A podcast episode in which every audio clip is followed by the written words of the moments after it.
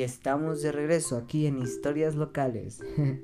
por fin, ya por fin, de verdad que extrañaba tanto subir un capítulo, pero pues por azares del destino y por rutinas no me permitía darme el tiempo de poder grabar y subir este podcast. Principalmente porque este tema ya lo había abordado, ya lo había investigado, ya tenía toda la investigación de, de lo que les voy a platicar a continuación, pero pues simplemente lo estuve postergando y afortunadamente ya se nos está haciendo grabar este episodio. Entonces, bueno, a lo que venimos. Bienvenidos a Historias Locales. Yo soy Luis Servizo y hoy les voy a platicar del día que movieron 12 metros el edificio de teléfonos en Guadalajara con todo y trabajadores adentro. Así nomás. ¿Ustedes ya conocían esta historia? ¿No? Bueno, pues a continuación se las voy a platicar.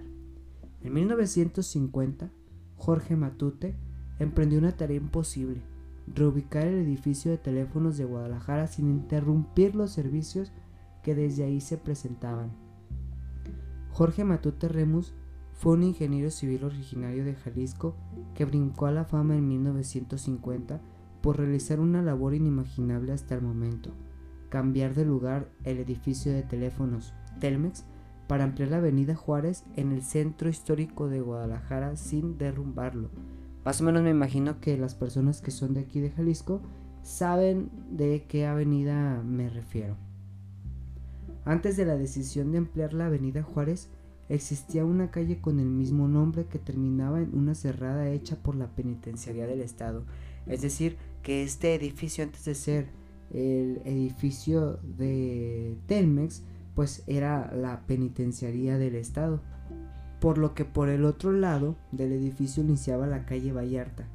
Entonces, en 1927, el gobierno de Guadalajara decidió demoler la penitenciaría y unir ambas avenidas. Posteriormente, la alcaldía llegó a acuerdos con propietarios de las fincas que impedían la regularización de la avenida. Sin embargo, el edificio de teléfonos se amparó y su situación se resolvió dos décadas después. Eh, bueno, aquí ya se había implementado este proyecto de reorganización urbana por parte del Estado.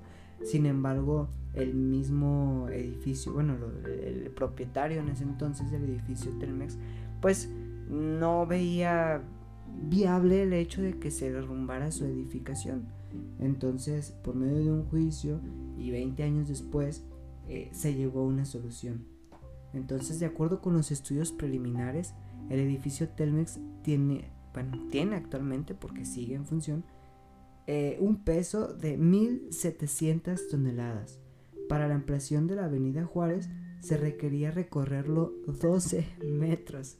En las labores de 1950, el reto era movilizar el edificio sin que se interrumpieran los servicios de telefonía de la ciudad. Para lo anterior, era necesario que los trabajadores del edificio Telmex permanecieran dentro, pues los servicios telefónicos de la ciudad debían continuar durante el movimiento. Como era natural, las operadoras no confiaban de la maniobra, por lo que, por lo que Jorge Matute Remus le pidió a su esposa que entrara al edificio con su hijo de 7 años. Entonces los trabajadores permanecieron dentro. Eh, eh, es curioso, es, me, se me hace muy curioso hacer hincapié en este, pues en este contexto de la seguridad laboral, lo que era antes y lo que es hoy, porque, bueno, los invito a reflexionar. Si hoy ustedes en su trabajo les dicen que van a mover el edificio donde se encuentran y van a tener que seguir trabajando. Obviamente en este momento no permitiríamos que sucediera eso. No nos tomaríamos eh, pues el peligro de, que el edificio sea derrumbado mientras está moviéndose simplemente por cumplir los caprichos de una empresa que no quiere parar sus servicios.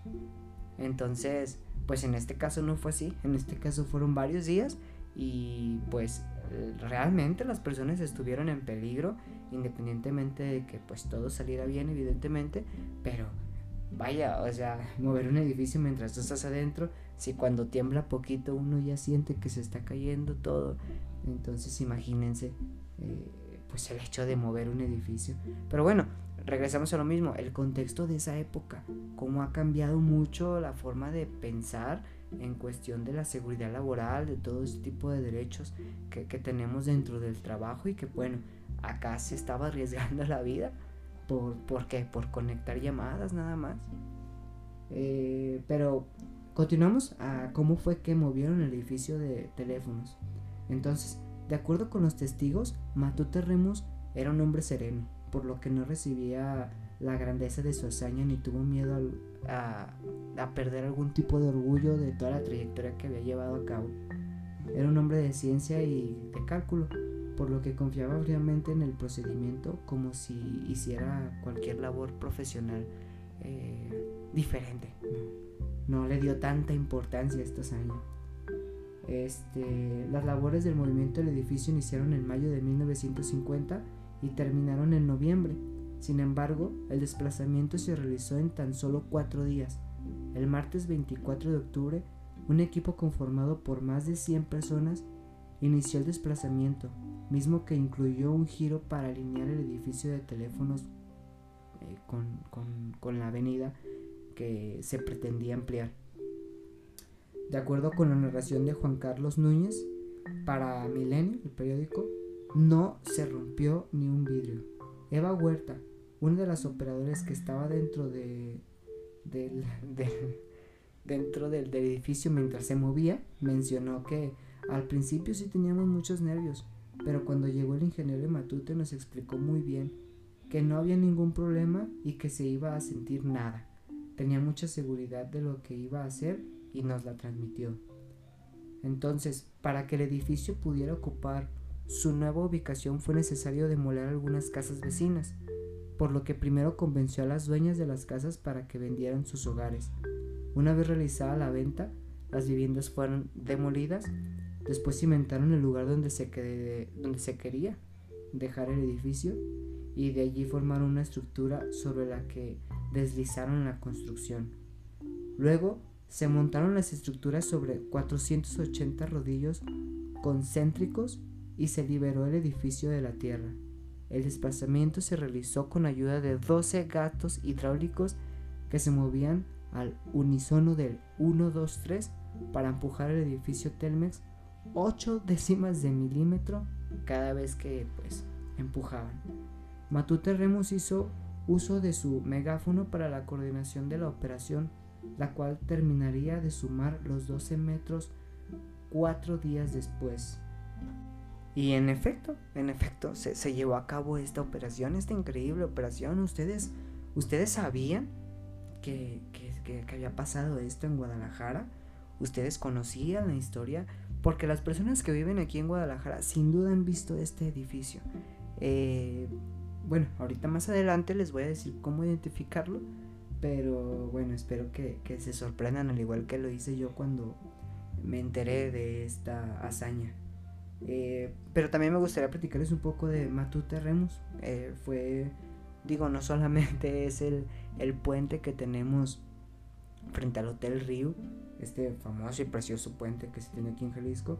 Eh, bueno, Matute Remus fue durante la época donde estaba llevando a cabo el proyecto de la reubicación del edificio, fungía como el rector de la Universidad de Guadalajara.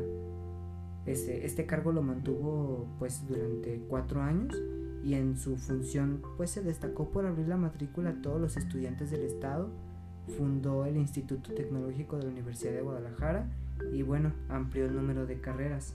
Su popularidad le permitió convertirse en el presidente municipal de Guadalajara y, como no, movió un edificio. Durante su administración, trabajó para hacer llegar agua potable desde el lago de Chapala. Las obras fueron inauguradas en 1956, un año después de que terminó su mandato.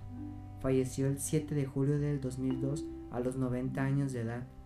En ese año, a manera de homenaje, se develó una escultura suya en el antiguo edificio de teléfonos de México, con una posición que hace ver como si estuviera empujando el edificio, así como también recibió un sinnúmero de distinciones eh, por parte de instituciones académicas.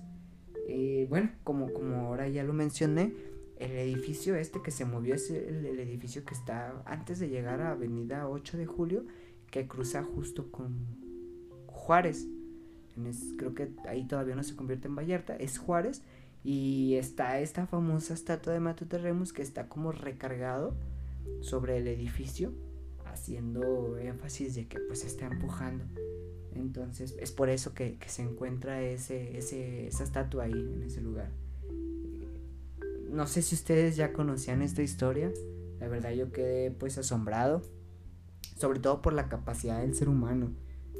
Estoy muy aferrado, he estado muy aferrado en entender lo que el ser humano es capaz y, con qué herramientas, ¿no? Con qué herramientas se realizó este, esta hazaña con gatos hidráulicos y rodillos es un edificio de 1700 toneladas más las personas, las responsabilidades que tienes dentro del edificio, los cuales están trabajando y manteniendo un servicio que pues son las telecomunicaciones.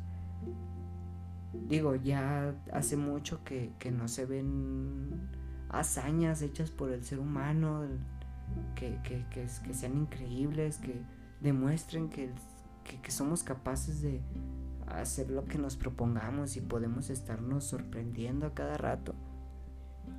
Eh, pues ese es mi énfasis en esta hazaña, en esta hazaña realmente que, que los invito a que entiendan que somos capaces de hacer absolutamente todo lo que nos convenga, que no estamos obligados a estar en lugares donde no nos gustan y que cuando te sientes pleno, cuando te sientes tranquilo, cuando te sientes eh, satisfecho con el ritmo que llevas, es cuando más capaz eres y cuando más puedes dar de ti y demostrarle al mundo, pues, como dice, ¿no? Compartir el universo inmenso que habita dentro de tu, de tu ser.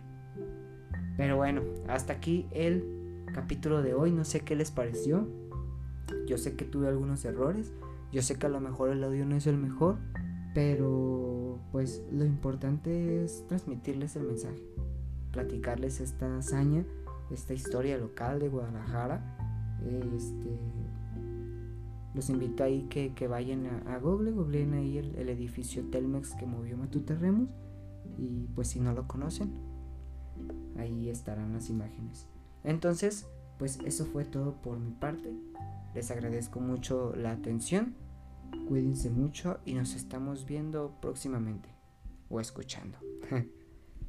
Bye.